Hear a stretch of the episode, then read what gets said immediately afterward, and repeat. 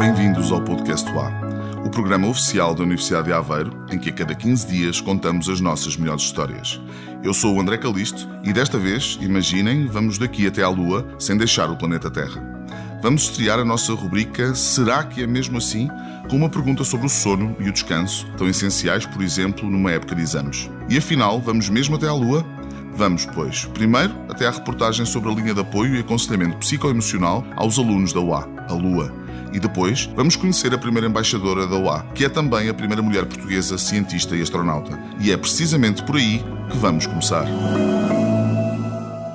Já está formalizada a figura do embaixador UA, e para nos falar da primeira pessoa a representar a Universidade de Aveiro com este título, está aqui comigo o João Afonso Correia.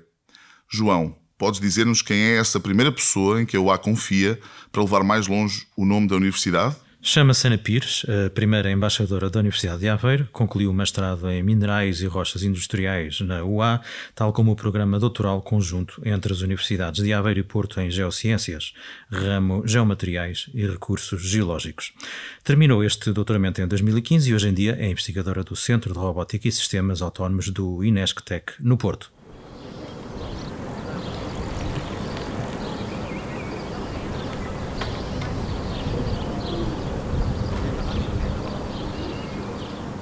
Primeiro, quando cheguei, pronto, é as lágrimas nos olhos.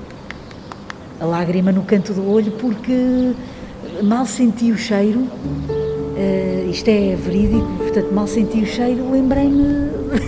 Não, ok, já nem vou dizer que até tenho vergonha, há 20 e tal anos atrás, um, de quando era ainda uma jovem investigadora, uh, a fazer o meu mestrado, depois, posteriormente, a fazer o meu doutoramento, e, e, e são cheiros do passado, rostos do passado, uh, onde eu, eu tinha tantos sonhos e tantas expectativas, algumas delas uh, consegui concretizar, outras não, mas o caminho e a vida é mesmo assim, mas for, foram essas memórias.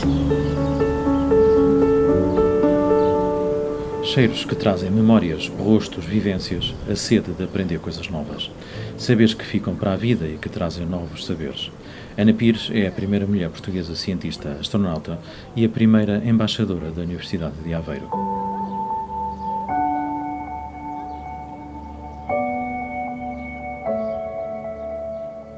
Pode dizer-se que Ana Pires reúne um conjunto de saberes unindo terra, mar e ar, ou espaço, melhor dizendo. Até agora foi a única portuguesa a finalizar com sucesso o curso de cientista astronauta no âmbito do projeto POSSUM Ciência Suborbital Polar na Alta Mesosfera, um programa apoiado pela NASA.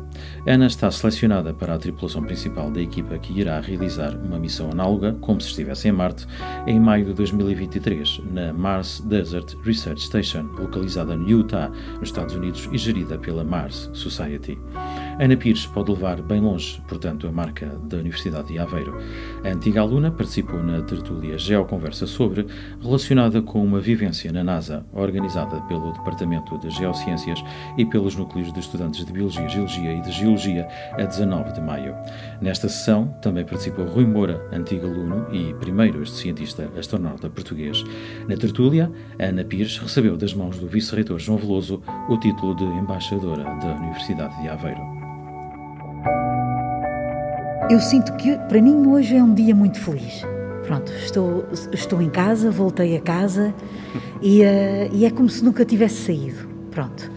Uh, as expectativas, uh, eu sinto que foi apenas uma formalidade, porque sempre levei a minha casa a todo lado. Não é? As minhas raízes eu não consigo esconder, porque foi aqui, na Universidade de Aveiro, que aprendi a ser uma geoprofissional profissional a ser uma investigadora e aprendia o, o verdadeiro conceito de multidisciplinaridade. O título de embaixador é um reconhecimento da valorização pessoal do nível académico, profissional e social que a Universidade de Aveiro confere aos diplomados. Esse reconhecimento traduz-se no apoio à instituição e no apoio à sua missão. É um duplo compromisso entre ambas as partes. Vemos de uma forma de partilha, não é? Tanto nós podemos de alguma forma colaborar com, com o embaixador, eh, como o embaixador também poderá ter um certo número de ações eh, e de iniciativas que possam valorizar a própria universidade, aproximar os antigos alunos da universidade e havendo sempre esta parceria, onde a universidade também disponibiliza condições para que as iniciativas possam, possam decorrer e, claro, trazer essa tração e juntar um, um ecossistema de, de antigos alunos eh, que possam eh, sentir que a universidade está próxima deles eh, e que nós e que eles também nós sentirmos que eles estão próximos de nós. O vice-reitor João Veloso para a cooperação Universidade-Sociedade considera até que a figura de embaixador da Universidade de Aveiro pode ter um papel fundamental para uma maior notoriedade da universidade e um aprofundamento da relação com a sociedade. Penso que esse é um papel fundamental para a visibilidade da própria universidade, eh, quer a nível nacional, quer a nível internacional, e ao mesmo tempo potenciar a própria atividade da, eh, da universidade eh, na própria, na própria sociedade, considerando os antigos alunos como uma extensão da universidade, embebido na própria, na, na própria sociedade. Aveiro e a Universidade, uma casa que quem aqui viveu leva sempre consigo, onde sabe sempre bem voltar. Tudo isto que ainda me dá mais força, não é? Para continuar. É, é assim a Universidade de Aveiro. Respiramos, cheiramos, e, e, e, tudo isto nos dá mais força, não é? A Aveiro é assim, pronto, está dentro de mim, não é? Pronto, e nunca. É a minha casa, é o meu porto de abrigo.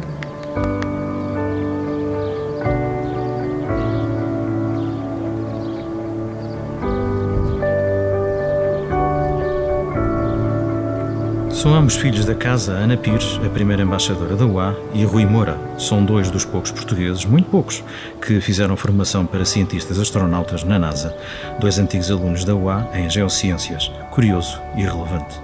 Obrigado, João, por nos dar a conhecer então a Ana Pires, a quem desejamos todo o sucesso nesta nova missão de ser embaixadora da UA.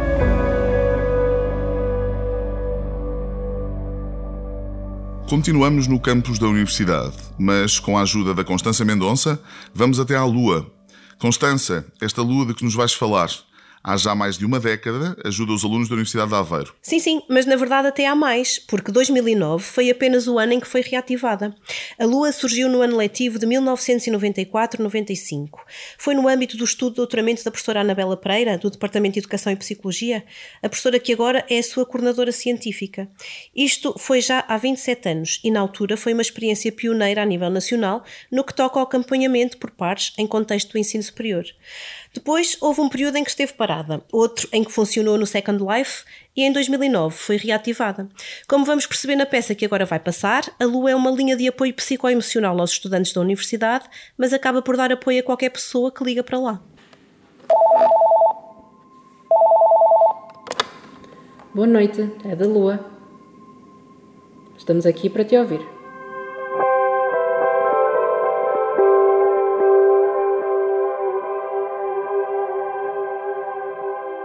É normalmente assim. É com o silêncio de quem telefona que se inicia a conversa entre os voluntários da Lua, linha da Universidade de Aveiro, e os estudantes desta academia que ligam para o número gratuito 800 208 448 na esperança de encontrar uma voz amiga que no final os ajuda a encontrar saída para o seu problema. Quem telefona para este serviço confidencial e anónimo de apoio psicoemocional, prestado por estudantes voluntários com formação adequada e supervisionados por psicólogos e outros técnicos especializados na área, pode colocar qualquer tipo de problema ou apenas fazê-lo por precisar de conversar um pouco com quem saiba ouvir.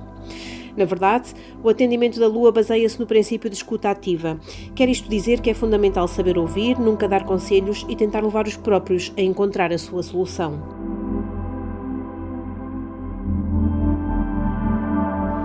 As chamadas, que apesar de anónimas, se percebe chegam muitas vezes também de fora da comunidade académica, duram em média 30 minutos. Mas que situações ou problemas estão na origem dos telefonemas? A criadora e coordenadora científica da Lua enumera alguns.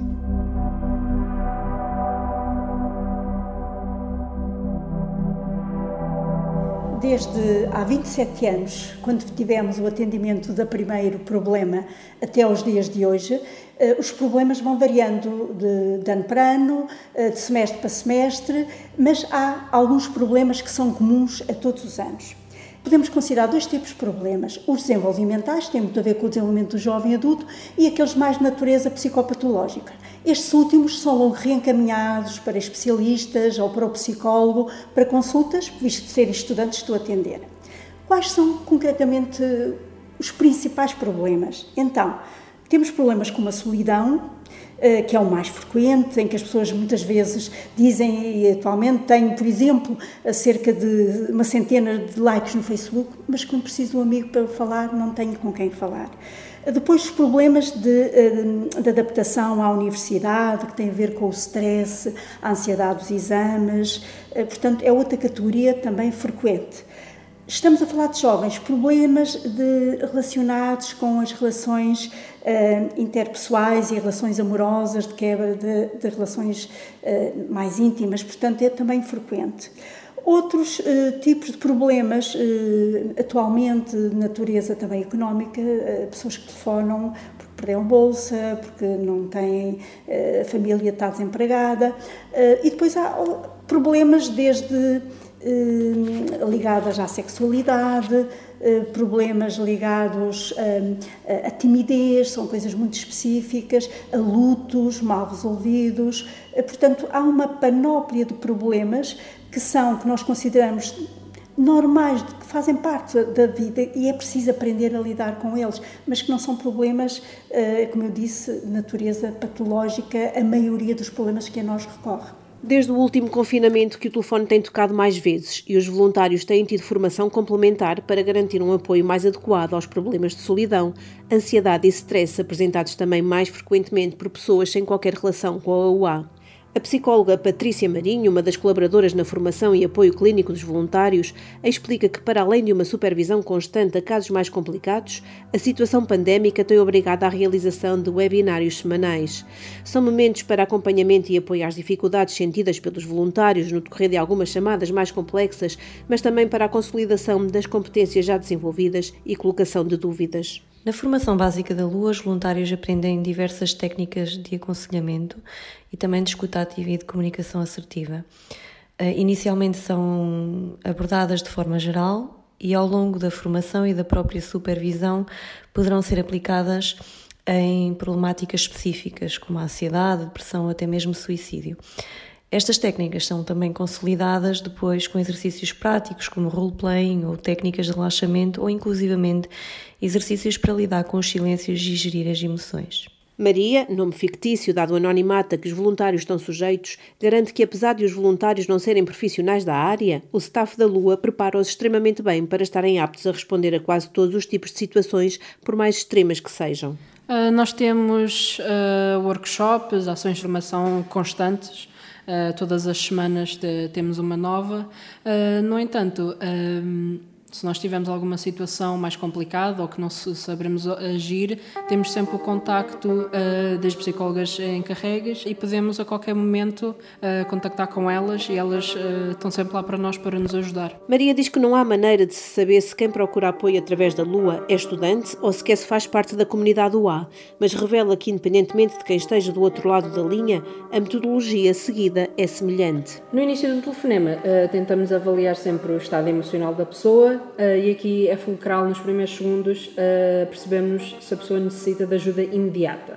Uh, depois, consoante a situação, ou fazemos exercícios de respiração para que a pessoa se consiga acalmar, ou damos um bocadinho de espaço para pensar e desabafar e organizar os pensamentos.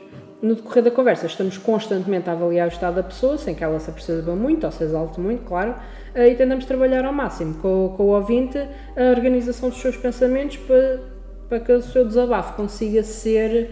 Um, consiga transparecer o máximo possível. Uh, não estamos lá para resolver os problemas de ninguém, nem para lhes indicar o que fazer com a sua vida, estamos lá para ouvir os desabafos um, e acreditamos sempre que a decisão deve ser feita pela pessoa que está a procurar a lua e nós, como operadores, apenas temos de dar a abertura e o espaço para o fazer. Apesar de o anonimato e distância física não permitirem um apoio mais próximo, Maria não esconde o seu contentamento no final de cada turno. É muito gratificante poder ter proporcionado a quem ligou uma oportunidade para falar, expor e organizar os seus pensamentos, que normalmente é isso que nós precisamos. Uh, apesar disso, só nos é possível prestar apoio até certo ponto, naturalmente. Uh, não podemos simplesmente ir ter com a pessoa que está a ligar e dar-lhe um abraço o que muitas das vezes é o que uma pessoa precisa e, e muito menos conseguimos solucionar o problema por que estão a passar. É uma tentativa. A Lua, no formato de linha telefónica noturna, funciona de segunda a sexta-feira entre as 21 e a 1 da manhã durante todo o período letivo. Na vertente de respostas por e-mail para casos não urgentes, garante resposta em 48 horas. Já sabe, se precisa de apoio, não hesite. Ligue o número gratuito 800 208 448. Do outro lado, vai encontrar certamente uma voz amiga em permanente escuta ativa. André, deixa-me dar só mais duas notas complementares a esta peça. Uma para dizer que a Lua está sediada nos serviços de ação social e que, para além dos estudantes voluntários, também as psicólogas do Centro de Saúde Universitário fazem parte da equipa. Outra para enaltecer o verdadeiro empenho e estofo, como referiu um deles, com que os voluntários, estudantes de diferentes cursos da UA, se envolvem nesta missão de escutar ativamente quem mais precisa de ser ouvido. E assim ficámos todos a conhecer um pouco mais da Lua. Obrigado, Constança.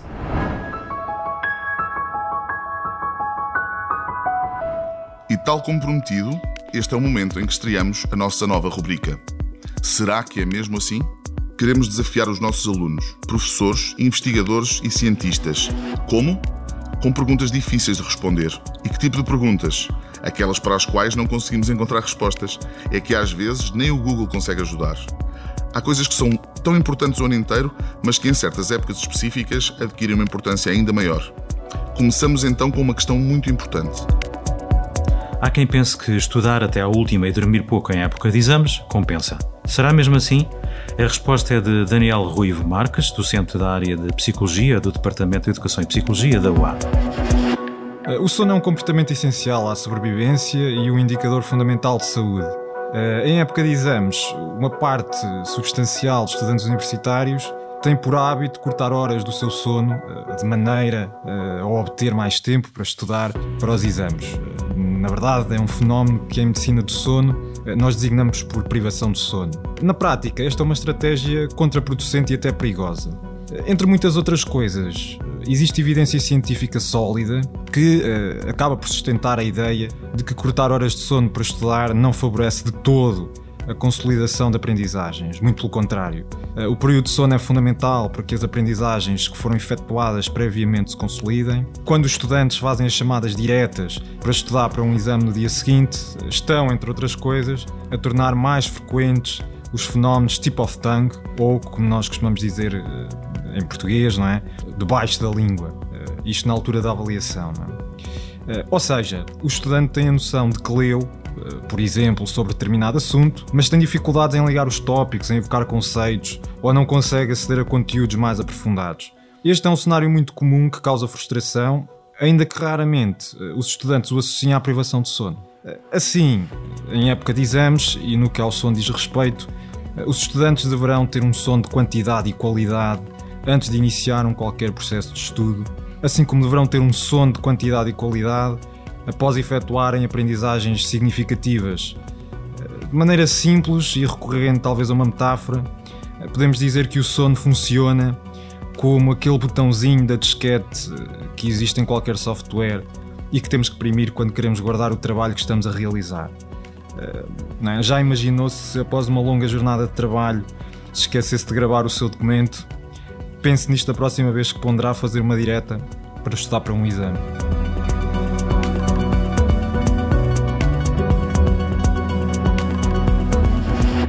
Esta resposta foi recolhida pelo João Afonso Correia para esta rubrica Será que é mesmo assim?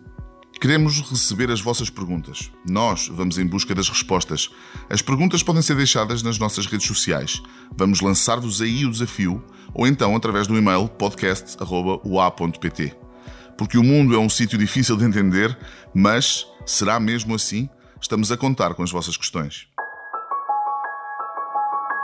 Estamos de saída. Voltamos daqui a 15 dias. Até lá, podes ajudar o programa a chegar a mais ouvidos. Recomenda o podcast UA aos teus amigos, partilha os episódios nas redes sociais e se ouves o programa na Apple Podcasts, deixa um comentário e atribui estrelas ao podcast UA. Agradeço-vos desde já. O podcast UA é produzido pelos Serviços de Comunicação, Imagem e Relações Públicas da Universidade de Aveiro, com a realização da empresa produtora 366 Ideias. Para mais informações, sempre atualizada sobre a Universidade de Aveiro, podes passar pelo site ua.pt. Temos então encontro marcado para daqui a duas semanas, aqui mesmo, no podcast UA. It's a date?